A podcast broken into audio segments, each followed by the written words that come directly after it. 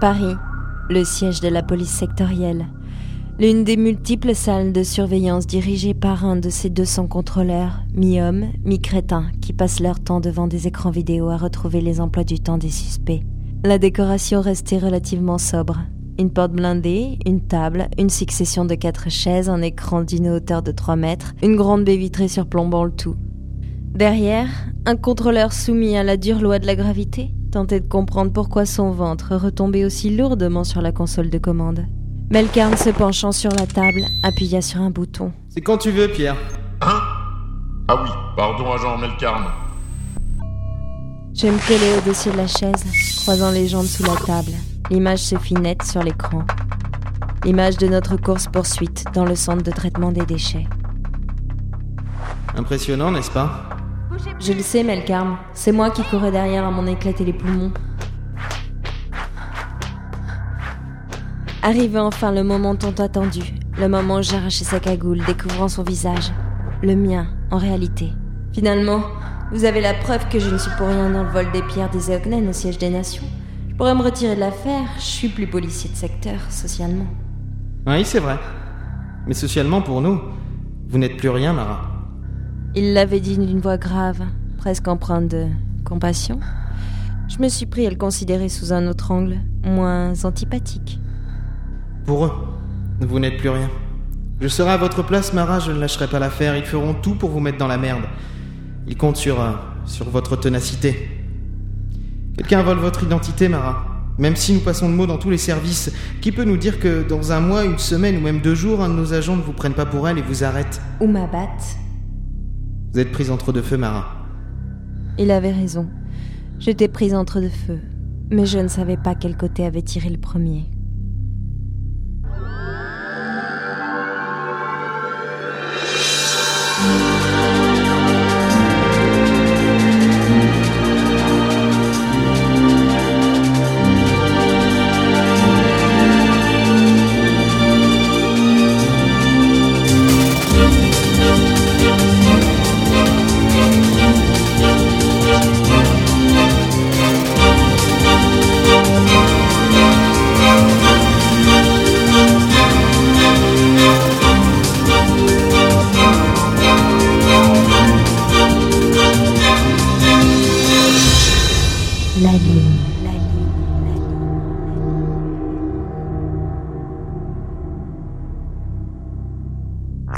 L'écran stoppa net lorsque la femme sauta dans le puits, dansant presque dans les airs.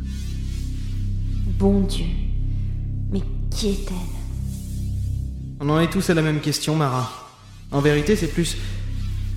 Qu'est-ce qu'elle est? Vous voulez que je repasse le film? Non, Pierre, ça va. Melkarn me regardait, un coup d'appui sur le dossier de sa chaise. Vous le savez, n'est-ce pas? Elle n'est pas humaine. Melkarn baissa la tête, perplexe. Il avait l'air terriblement tendu. Qu'est-ce qu'il y a? Qu'entendez-vous par pas humaine Vous pensez à une race en particulier? Il court vite, il vole presque, d'une étonnante souplesse. Il possède une force stupéfiante, pour la simple et bonne raison qu'ici, la pesanteur est inférieure à ce qu'il supporte. Vous avez remarqué ses bottes, vous aussi? Magnétique, pour la tenir au sol comme un être humain se tiendrait. Alors vous savez. Il s'adossa à la chaise brusquement, le regard vide. Ouais, je l'ai senti. Je l'ai entendu parler. Je n'étais pas sûre. Elle vous a dit quoi? Il. Il n'est pas encore temps. Ishkaya Nebes. Ishkaya Nebes. Nebes. Nébès? Je crois que. Je crois que ça parle du temps. Que ce mot évoque leur conception du temps. Plus personne ne sait parler Eoknen sur Terre. Eoknen. Ce nom avait claqué comme un fouet. La femme qui portait mon visage était Eoknen. Elle portait un masque, un masque parfait. Les Eoknen n'avaient rien d'humain. Ils avaient beau être les aliens bipèdes les plus ressemblants, leur visage n'avait rien d'humain. Ce qu'elle portait sur elle était une succession de prothèses et un masque parfait. Technologie Eoknen. Le summum.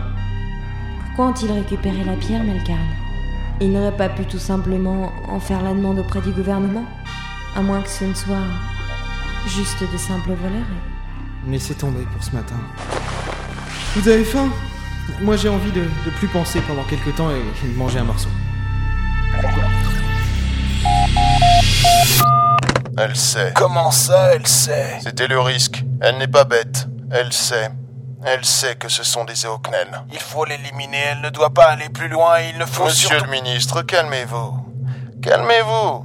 Elle n'a pas encore fait le rapprochement. Et qui pourra le faire? Elle pense à un vol tout simple.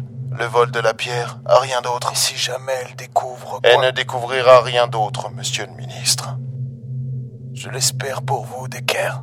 Car si ce que vous prétendez s'avère obsolète, vous ne vous occuperez plus de cette affaire, ni d'aucune autre. C'est la phalange qui prendra le relais. Vous m'avez compris, Decker, vous m'avez bien compris. Oui, monsieur le ministre.